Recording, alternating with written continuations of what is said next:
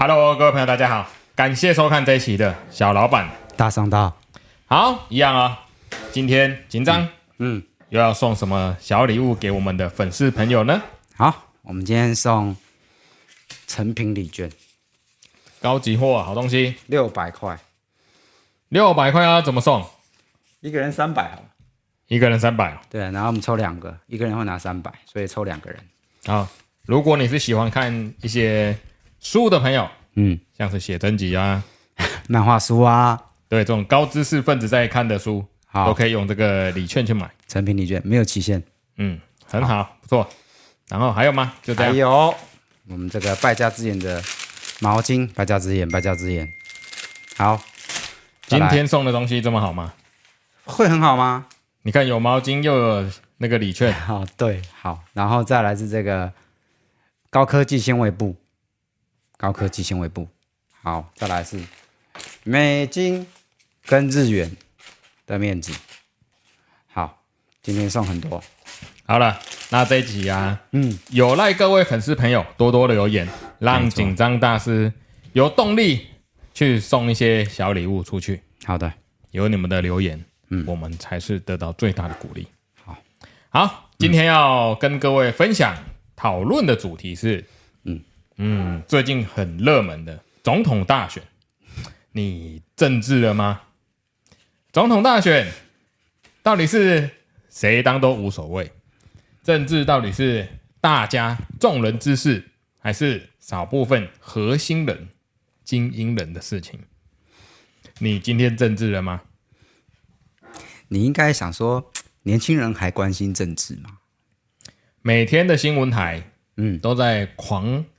疯狂的报道，嗯，这一次总统大选，疯狂的报道，不管你转到哪一台都看得到，对，而且很多政治狂热者非常恐怖哦，嗯，我常常就会看到我的 Facebook 上的朋友，嗯，就是疯狂的偏某一党，对，然后完全没有办法被听，就是完全没有办法容忍他的喜爱的党被人家批评。啊啊啊！对对对，非常狂热哦，而且你知道前一阵子以前还有流行说，如果你是别党的，或是你不是这一党的，嗯，请解除朋友关系。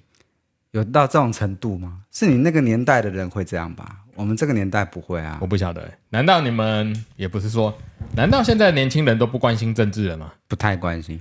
对政治，现在年轻人对政治确实哦非常冷漠。嗯。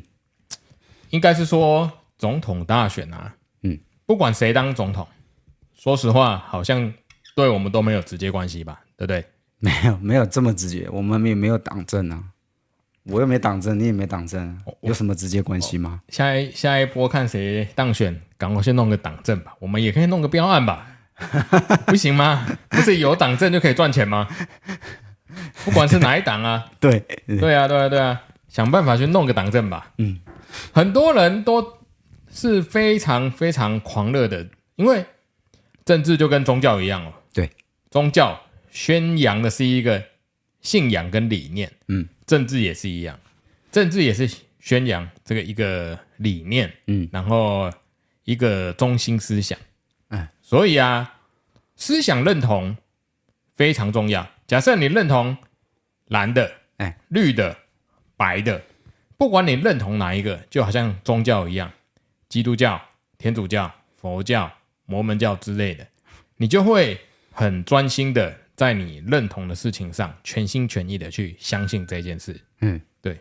所以啊，宗教非常可怕，跟政治一样非常可怕，但是没有说到底是好还是不好，只是说我们到底参与的程度有多高。应该是这样。嗯，对我来说，你看哦，总统谁当选，太阳明天也是会升起来，跟我到底有什么关系？最有关系的大概就是心情上吧。啊，但是实质上，任何人当选好像对我们没关系哦。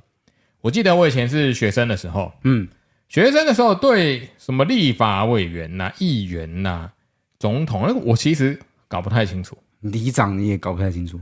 我对我来讲，我一直以为的政治人物就是拿来赚钱，嗯、政治就是一种商业模式，只是政治它的商业模式，我感觉比较精英或是比较核心一点，就是只有少部分的人可以 touch 到这个地方的商业。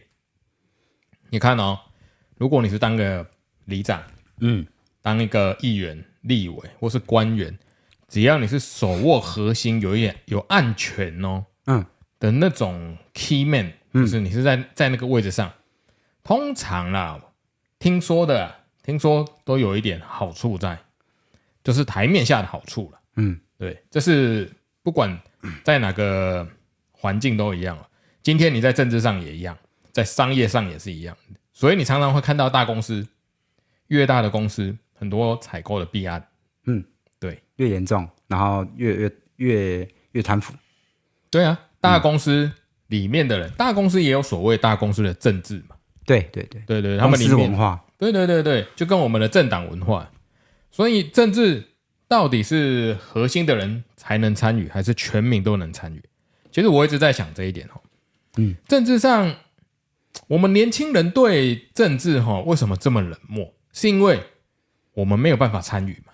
今天假设总统或是我们的国家宣导了一个呃政策，譬如说太阳能光电，对，好，然后呢，你的门票要进去，你要多少钱？对，他说我们要全力发展太阳能光电，好了，对，那我也想跟着一起去发财啊，那我要怎么去做这件事情？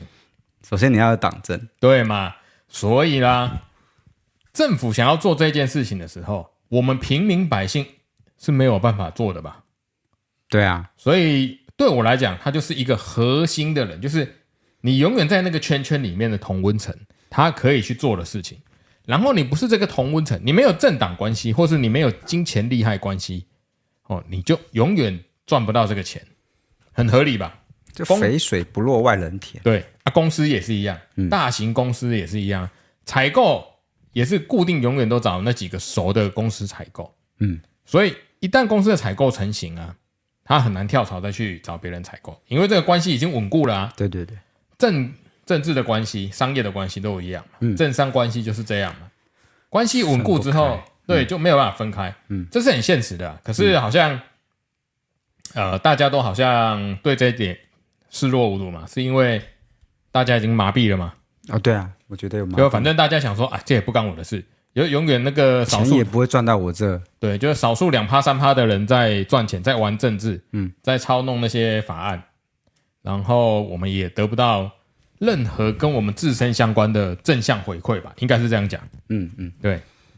所以政治一般来讲哦，我觉得对我来讲是高高在上的，因为我参与不到了。嗯。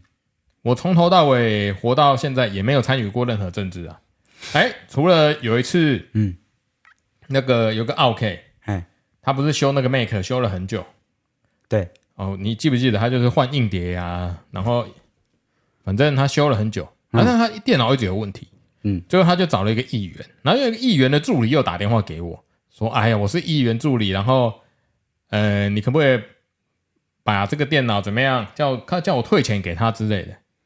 啊！但是问题，我们钱都收了啊，啊，东西也弄好了，然后他就他就打来说一样了，就是搓汤圆，嗯嗯嗯，就是希望说，哎呀，各退一步嘛，我赔一点，然后赔给这个，就是当做赔钱给赔钱做这件事情，嗯，对啊，他就是，我就印象中就打来做这件事情，这就议员助理，我对议员助理的印象啊，那他平常可能要瞧很多邻里关系的事，是啊，这个我就不清楚了，嗯嗯嗯，但是对我来讲，我。基本上我也用不到啊，这个政治人物我好像用不到，完全没有参与感。除了有时候在街上看到那个跟你挥手的拜票的，对啊，就算投给他了，他那对你也有感觉吗？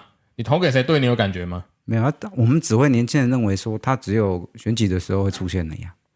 对啊，所以嗯，选举完之后人就不知道做做什么去了嘛，就他在做他那个圈圈的事是。然后我们又活在我们圈圈的事，嗯，所以有两个不同的平行线嘛。对，所以我觉得政治 年轻人政治冷漠好像很正常，嗯。可是台湾我觉得对政治很狂热，我觉得台湾可能是没有好的娱乐，真的真的。你看哦，如果我们台湾有一个比政治好看的娱乐，像是嗯，世界杯足球赛，哎，对，就是类似这一种，要这么狂热的，就是会打架的，会上街抗议的，或是运动这一种，就是你有，有啊，我们有地下赌盘啊，对，就是很狂热的某一项运动，哎、已经开赌了、啊，政治已经在在地下赌盘在开了啊，对，我现在最新得到的消息，嗯，赖清德是大家看好赖清德当选，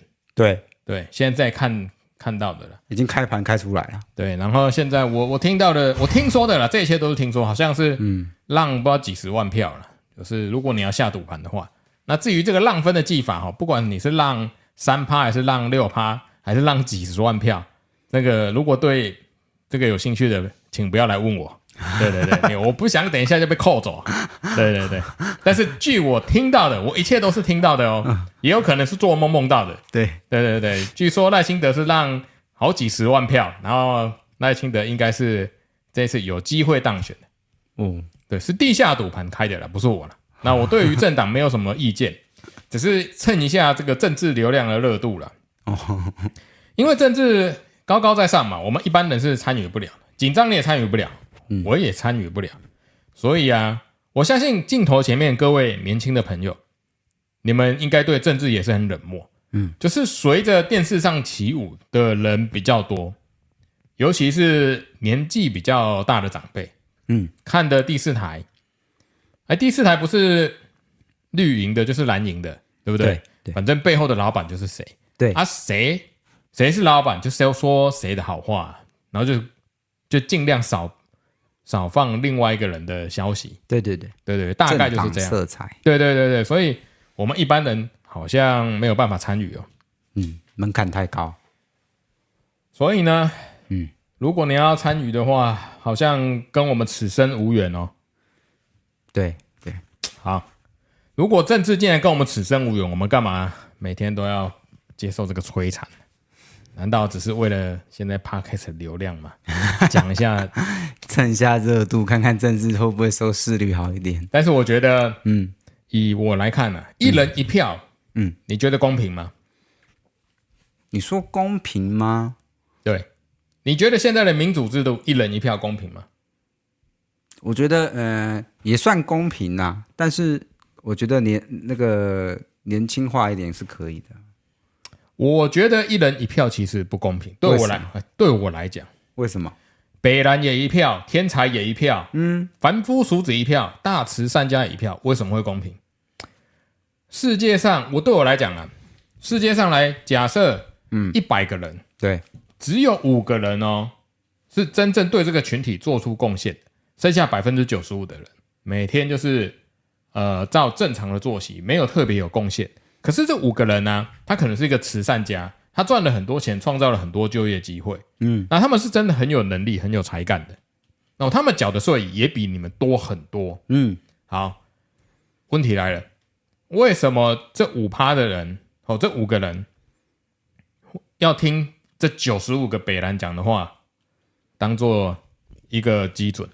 应该是有一点像精英制吧？嗯，如果你国家要前进，应该是要有一个领导者把国家带领各个方向。譬如说，你要做外销、做电子、做旅游、做观光、做不管任何产业，嗯，都需要有一个高瞻远瞩，像以前的什么孙运璇、李国鼎之类的这种人才出现，然后就带领大家走到很前面去。这是需要一个人才。好，那假设一百个人，九十五个人都投票给。一个庸才，那另外五趴的人明明就有能力，嗯，他却是被这个假民主所局限住。你懂我的意思吗？我明明就是很有能力的，可是这九十五的人看不懂啊。这个就是现在社会的缩缩影啊。不是，我觉得呃，社会的缩影真的就是这样，永远会有一群很能干的人，对，跟一群呃普通人，嗯，对。那但是还有一群，就是不能说智障了，就是比较老年纪比较比较年轻，或是年纪比较大，嗯，就是这个族群的人很容易受媒体的操弄，因为他们还没有自己的思想。哦，我知道你的意思啊。如果他们很容易被这个大众随着这个话题起舞，去操弄他们。嗯嗯嗯嗯。那真正有能力的这几个这些人就没办法做事啊。这个就是要等一个社会进步，然后等那些人该淘汰的淘汰，该上来的上来，这就要时间了。可是很困难啊。谈你看哦，嗯，《西游记》，嗯，三藏取西经，谈唐三藏，对，这个团队里面也有猪八戒啊，有猪八戒啊，对啊，还有孙悟空那么能打的啊，是，对啊，所以一个群体再怎么样，一定会有高有低，有前有后嘛，嗯。嗯那问题是，我们要接受平庸的人来领导国家，还是接受精英来领导国家？那精英来领导国家的时候，平庸的人就不爽，因为说干都是你们在拿啊，或者是他们说啊，为什么要听你的？因为他听不懂，或者是他看不懂。诶，搞不好他们的思想已经很前面了，就是这个政治家的思想很前面。说我们国家，譬如说要往这个方向，对，全球化未来要面临的很多议题，我们必须要先考虑。到很多五年、十年后的发展，那全盘的通通盘的发展嘛，对不对？这样你想想看啊，你看党国时代的时候，蒋经国还在的时候，孙运璇是被谁任命出来的？孙运璇是被谁任命出来？对不对？就是蒋经国任命的。对啊，那所以那是集权的国家嘛，嗯，对不对？那那是那运气好挑到挑挑中对的人，那如果运气不好，就来个勤快呀，对，所以就会更惨，嗯，所以。党权时代的时候，就是好会更好，但是坏会更坏啊。民主就是一个中庸，但是你说要挑到好或挑到不好的几率也是有，只是几率会没有像他那么高。你知道马斯克他的公司都不能组工会吗？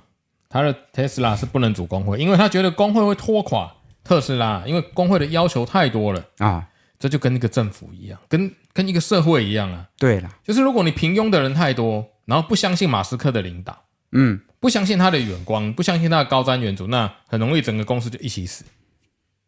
嗯、对啊，我觉得跟现在的社会政治氛围有点像，就是我们必须要是真的一个是很好的领导者，不是应该是说一人一票啦，一人一票，我不觉得他是好的，我觉得应该要有点加权，譬如说平民啊、嗯，普通人民一票，你是个大老板，你是个精英，可能有三票。然后你是个慈善家，做了很多好事，也有三票。然后你是个某个地方的什么军阀啦，很厉害的那种，就有五票。这种就是印度的种姓制度，是吗？种姓制度应该不一样吧？种姓制度就是有些人永远就是有比较高的权限在做一些事。可是我的意思说，假哦，那很简单嘛，以你纳税的钱来来分嘛，你对国家奉献了多少？假设我对国家每年缴一百万的税，嗯。那你对国家每年缴一千块的税，结果你的要求的权利跟我一样，靠，要那我缴一百块，缴一百万是缴心酸的吗？那那那我只要买通缴一千万的那个人就好了。所以我的意思是说，如果你是缴一百块税金的人，嗯，你有办法透过你的努力，让自己有办法达成每年缴十万，再来二十万，再来一百万，就是你可以努力。如果假设你是用这种。方式来加权来计算，我觉得也可以啊，就是依能力来计算嘛。当然，这个这个民主有一点玄学啦，然后有一点也是在洗脑的概念，有点困难。就是一人一票，为什么就是民主？为什么不是用加权式的方式来来计算？就我脑袋在想的是这个哦。我觉得一人一票并不一定是代表民主啊。哦，是啦，嗯，对啊，嗯啊，假设你把你放到一个乞丐窝里面，然后那全那个你跟十个乞丐，然后妈，他们全部投票说有一个人要拿那个抓去祭献山神，结果大家都看你不爽，干你就被推出去了。你明明是一个他 妈的可以做那么多事的人，结果被一群乞丐投票嘛，把你赶走了，把你拿去献祭了，那不是很衰吗？那乞丐永远是乞丐，那乞丐中总是要有人。带他们走出来嘛，走向不同的氛围，那就是社会上的共识跟社会上的氛围跟这些知识分子的涵盖量。你知道有人统计过台湾的知识分子哦，嗯，投票全部投。假设台湾的知识分子对全部投票投给 A 啊，非知识分子全部投给 B，B 会当选。有人统计过这件事情，所以台湾有多少？比较乡下的地方是从日据时代到现在哦，嗯，完全没有进步的。台湾的发展重南轻北，长期重南轻北，都市化嘛。但是有很多地方城乡差距相当大，然后有城乡差距很大的地方，很多地方完全没有进步。就是我四十年前去看，嗯到现在还是一样。啊，甚至有一些是日据时代到现在长得一模一样，但是一样都有人啊。嗯，那你跟他们讲一些呃，比如说你要去教他们用电脑，你也没办法教啊，因为他们完全没有这个概念呢、啊。他们的时代就没有这个东西，但是你要引导、引领一个新观念，嗯，社会才会进步嘛，对不对？是啊，嗯，但是你没有办法把新观念带给他们。但是这一群人非常多，这一群人以目前台湾的人口基数还是非常非常多。你说等他们全部淘汰一轮、两轮、三轮之后，对，可能反正我也可能也我们也看不到，那淘汰个两三轮要要百年的以上的时间了吧？那所以应该有，世界上应该有些这这些国家已经走在前面，有这种状况。有啊，像欧洲啊，嗯，可是很多人都觉觉得欧洲很北蓝呢、啊。你看以前我国小学历史的时候，嗯，欧洲反正我搞不懂啦，反正我只知道欧洲一直为了这些在战争嘛，对不对？嗯、各种议会，各种反正就很多很多战争，那他们也是经历个几千年的这样累积下来，变成现在的欧洲。可是，在资本社会的前提，欧洲就很北蓝，因为他们赚不到钱，脑袋太理想化了。哦，嗯，对，嗯，但是这个没办法，每个国家每个国家都有不同的前提。对，呃，应该说你，你你身处于什么位置，嗯，你就会有不同的思维出来了。是啦，对，所以我才会说，一人一票真的公平吗？我自己在想，一人一票对我来讲就不公平啊。我缴的税金比人家多，为什么我要一人一票要输给你？假设我被丢到十人，跟跟一群北蓝丢到被丢到十人组里面，刚刚北蓝把我推出去杀了，刚好要明明可以逃出去的，搞不好我明明计划好，等一下就可以逃出去耶，结果就先被推出去杀了，就被民主害的。这个就是命，没有办法啊！这个就是我在想的，嗯，这种众生平等的民主，齐头式的民主，真的是民主吗？齐头式的民主真的是对社会是好的吗？我就一直在思考的是这件事情，但是我思考也没有用啦，嗯，因为跟我没关系啊，没关系啊，对啊，就年轻人已经不关心政治了。我我们讲到现在，其实讲到最后，不，我们不管怎么样义愤填膺，嗯，最后我们也只是讲空话而已，就一个字空。空，对，已经空了二十几分钟了。对，直接说你有党证吗？我我没有，你没有党证，那你没办法开十八家公司啊。你觉得，嗯，国家到底是要精英制还是全民制？就是如果照我这样讲，你觉得精英来带领国家，还是全民来带领国家好？那谁能选出这个精英？精英的判别标准？对呀、啊，你要怎么来呢？普世价值来看，就是你缴的税多。你做的好事多，那你就选证人证严法师来就好啦。他是不问世俗的出家人吧？你叫他来管政治，他应该也不会管。因为，对啊，而且政治有一点麻烦的是，你要会去守营啊，就是有很多事情是在私底下嗯在瞧的，对，不可能搬到台面上瞧啊。那你要找乔王啊。政治很多是，你看前几个礼拜、前两个礼拜的那个武汉肺炎嘛，啊，嗯。武汉肺炎就是那五个大汉在君悦饭店。啊、哦，你有看过看那场直播吗？没有，就是郭台铭，嗯，哦，嗯，郭 郭台铭，郭台铭跟那个郭台铭、柯文哲、马英九、朱立伦，还有侯友谊。啊，对对对，武汉肺炎，你真的有在看吗？哦，你看我完全不关心到这程度，好，我不关心，嗯，你看哦，这五个人，嗯，在台面上。几百个记者在前面，对，他们说要在公开透明的制度上要来参，就是商量谁是正，谁正谁负，谁怎么合作？干他妈的脑袋有病是不是？就算是在一个公司里面，也没有人这样巧的。就算只是个三五好友之间，有人要去做中间的中间人，也不可能公开公开巧的。你懂我的意思吗？嗯嗯嗯嗯，他几百个人，这就是个鸿门宴啊。对，这个就是我就是要让你破局的感觉啊！因为你真的要巧，嗯，应该是真的，就是你要上去小房间，大家坐下来，私底下很多事情，譬如说，哎，谁当行政院长然后部长给谁？嗯嗯嗯啊，你当副手，我给你什么资源？这个东西怎么可能会公布？你连时间地点都不知道，才叫巧。对，我觉得这个政治要有这个手腕，因为政治是台面下，你要有钱有能力，然后人家要赏脸，然后你要瞧得动才有用，不是空口说白话。你没有钱没有权，对啦，你跟人家瞧，嗯，人家谁理你啊？没错，没错吧？这就是黑政治黑暗的地方。对，那又一部分的人喜欢说，刚才你不是喜欢公开透明？嗯，问题是这种事情不可能公开透明啊。对，但以我们在社会走跳的经验，这种事情不可能公开透明。公开透明就是破局嘛。我们破局啊。我们社会走跳这么久了，有很多事情就是私底下大家要先讲好的。嗯，哦，就是我们等一下在台面上表现的是怎么样，台面下又是另外一回事啊。怎么可能把台面下的人设搬到台面上？那大家都不用玩了啊。嗯，对。所以我觉得。当政治啊，嗯，需要一点这种能力，这种能力不是一般人可以有的啊，所以我才说，这是不是叫精英？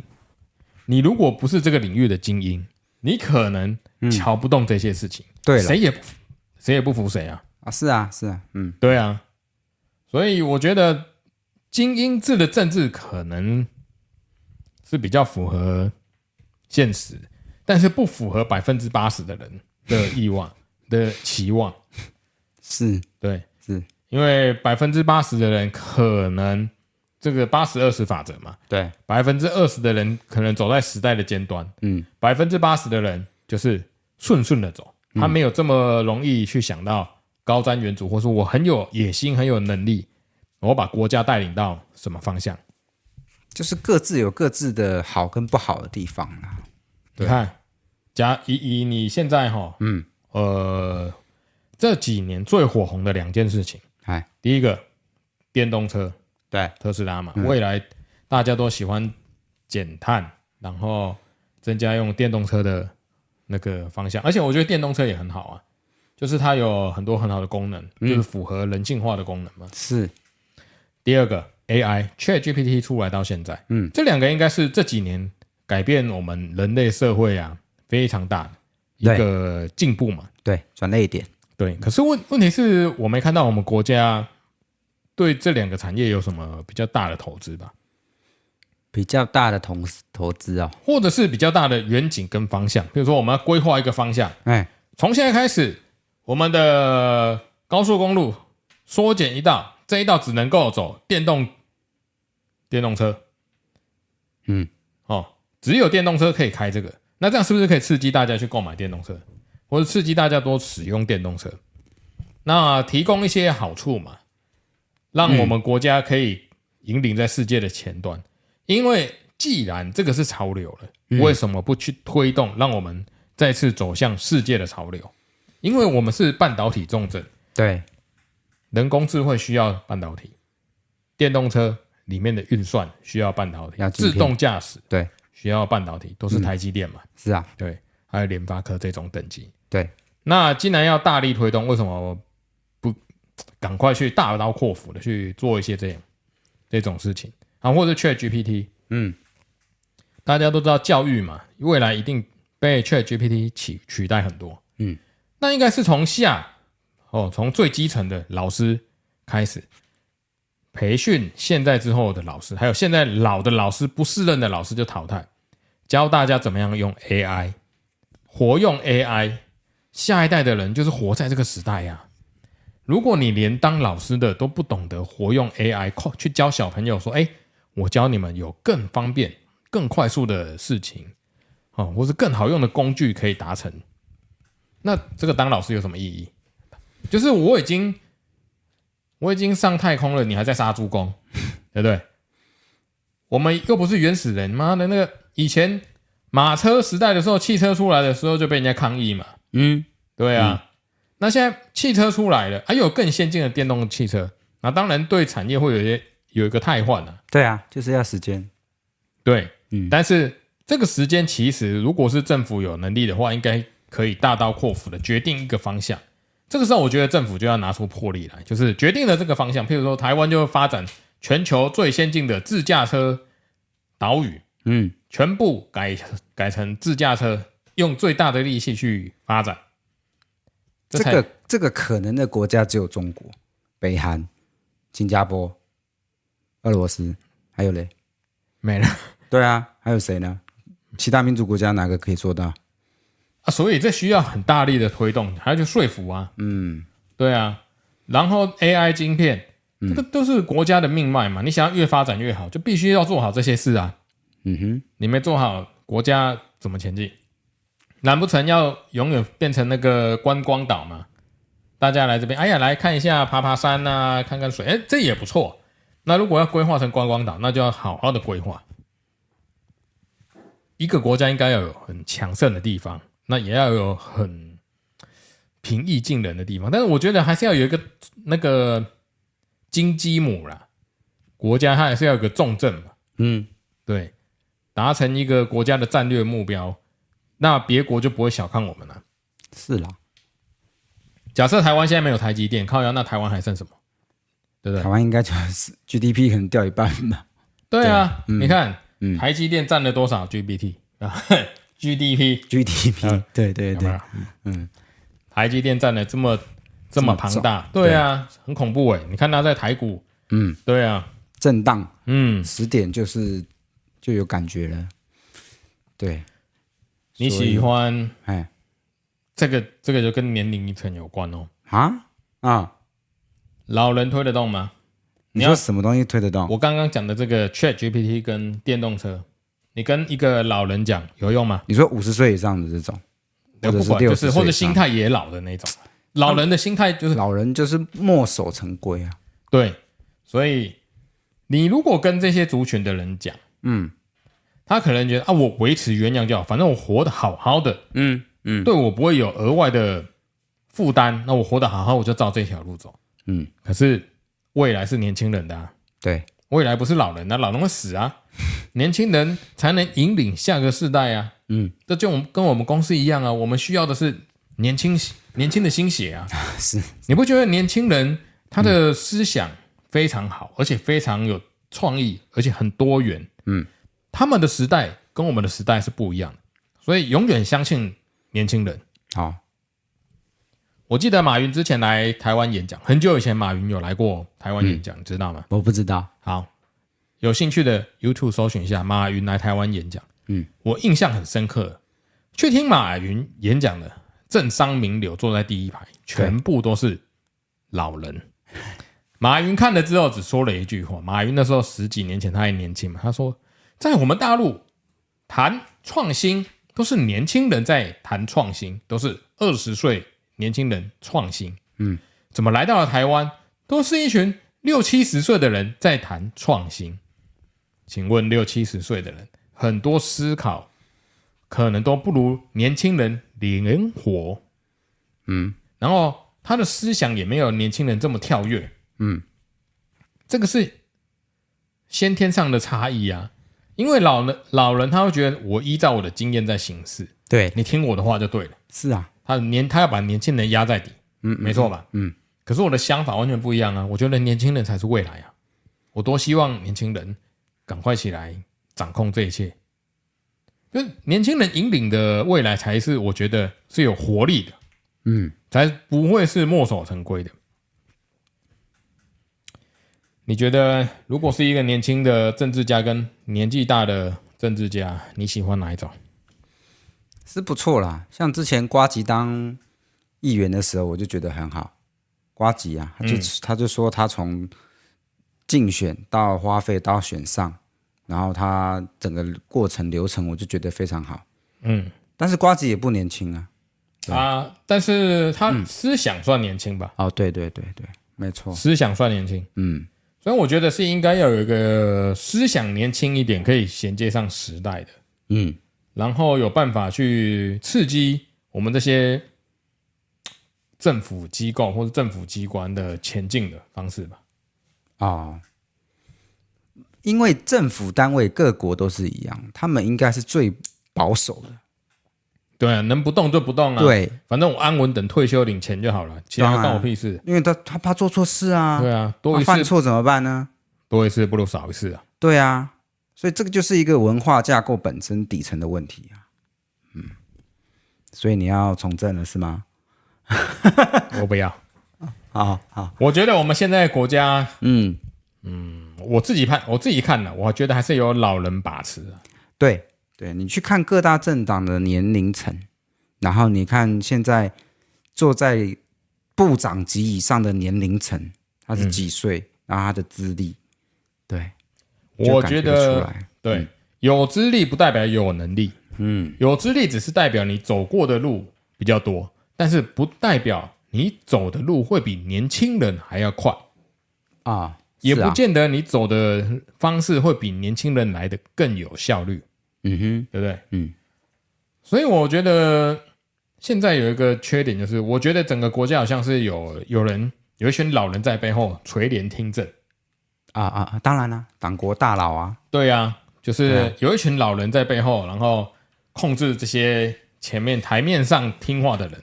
对，你乖乖听话哈，嗯，我会有多少政治现金，然后会有多少钱给你，你就乖乖的照这些事情做，或是官说背后都是一些大佬。啊，这些大佬有钱的，嗯，绝对都是老人，一定啊，你看哦，我我有看过，我之前有看过那个国家的缴税集聚哈，啊，六十岁上下这个程度哦，对，呃，应该说好像五十五岁到六十五岁这个之间缴税集聚是。全台湾最多最大的，就是这个区间的人缴的税金占了全台湾最高的占比。哦，换言之，嗯，这个年龄层以下的缴的税金一毛不值，因为他们搞不好缴了二十趴的税金，剩下那个年龄层缴了八十趴的税金。假设是这样了，嗯，那永远都会被这些老人把持。对啊。对啊，这就是很可怕的地方。这个应该是各国都会出现这种问题，应该都会啊。你看川普那么年纪那么大了，对啊，哎，拜登也都八十几岁还在当总统，对对。但是我觉得他也好，他应该也是被推出来的。这个应该还是是民主在进步的过程中有一些遇到的问题还没办法解决，嗯、不是吗？很难解决哈、哦。对对，这应该不是我们大概可以想到什么办法可以去理解去。让民主更好的感觉是说来不及了，要不然，嗯，选总统我那天应该也要去登记一下哈。对啊，那你先吐个一千多万，然后先去联署，要要要要这么多钱、哦？要要要要先吐个一千多万，你可以保证金。那你是要卖什么？值钱可以吗？空头支票可以吗？空头支票？对啊，现在选个总统都这么困难，很困难啊，他门槛设太高了啊。对啊，才不会有太多人来乱嘛。啊，对啦。嗯，要、啊、不然可惜，像我这种有志之士都不能去选，不行，不行，对啊，没所以难难怪国家没办法前进嘛。要是找我去当总统，完了不得了，生灵涂炭，我一定会贪污，我会我会贪的很干净，就是不留任何痕迹，海角七亿，这是从以前的历史就学到了，嗯，贪污的时候不留痕迹才行，要有很多个白手套了，然后钱要现金。以现金、黄金、有价的比特币，对，哎，比特币就行，当然用比特币啊，完全查不出来，嗯、没有任何人可以证明。嗯嗯，我觉得离线的电子钱包，然后比特币，对，嘛？陈水扁就傻傻的，海角七一，他要是那时候用比特币藏，对不对？根本没有人抓得到他，因为是银行嘞，对不对？嗯，谁抓得到你？比特币拿来慢慢花多，多多好用啊！成立一个什么信托基金，在最后再用。各种名目啊，白手套转出来，这个钱呢、啊，就嗯洗得很干净。比特币真的不错哈，不错啊，不错，难怪世界各国嗯都有很多基金都要想要推比特币。哦，因为它洗钱实在太方便了，不会被抓到，不容易，而且啊变现又容易，嗯，不想变现的时候就放在那边，对，放在随身碟，对，所以非常不错哈、嗯，非常不错。那我们比特币啊。需要去买个几个吗？现在涨很多了，我可能还买不起哈，所以我买 我买个两个当政治现金不行吗？你看下一次哪一党当、嗯、当总统，你去要个党证嘛？你说我有一枚比特币给你，一枚一枚才三四十万，你说嗯，不止吧？五万美金的话就要一百五十万了、欸。哦，比特币现在多少钱呢？我不晓得，我没有我没有关注了。对啊，我说这个是洗钱的管道。对了，嗯，好了，这一这一次聊的政治啊，我相信，嗯，各位不一定都会有兴趣啦。但是如果是年轻人，也欢迎年轻人多多分享一下你对政治的看法。对，因为每个年代，呃，年轻的年代、中生代，嗯，或者是老人，对，老老人的时代，嗯，对政治啊都有不同的意见，嗯，而且有不同的迷失跟迷信跟信仰都不可动摇，很恐怖，千万不能讲。对，你万一讲了，就是跟人家不同信仰的话。会吵起来、打起来啊，互相砍杀，什么都有。所以现在年轻人都不会讲，不会跟长长辈聊政治，也不会去看这种政治的电视台啊，或者是讲讲政治讲的很口沫横飞这种。所以长政论节目，现在年轻人都会先去试探长辈，或者是看看长辈是哪一营，绿营、蓝营，或者是白的。好，然后他们就试探之后，他就用模棱两可的样子，然后跟他们。试探一下，不会踩到对方的点。对，现在年轻人也是聪明的，很聪明，不会跟他，不会跟长辈讲政治这件事，尽量降低冲突的门槛。对，对啊，嗯，政治这件事情真的是，你要它很简单，嗯，就可以很简单；你要它很困难，他你永远用讲的就讲不清啊。你有看过《纸牌屋》吗？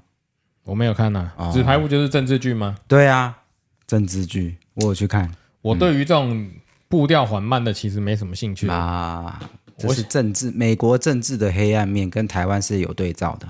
我想要看的是节奏快一点的，妈政治来政治去很烦，不能明讲嘛，对不对？就是你给我多少钱，我就解决，帮你解决台面上所有的事，这不是很好？我如果是总统，就政治现金多少钱，然后多少解决某些事。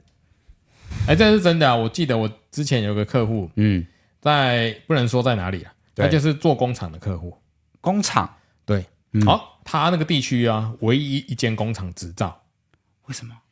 因为他说他每年捐了很多钱给执政党，他说执政党没缺钱的时候就会打电话给他，给那个董事长说，哎，那个可能要麻烦那个政治现金，嗯，然后那个董事长常常都跟我说，哦，昨天又捐了几百万给他，对，政治现金。就私底下给。没有，他有政治现金的专户。专户，我不晓得是私底下给还是怎样。他就跟我讲，他就说我每天都在捐这些钱给不同政党，就是为了要巩固自身的利益。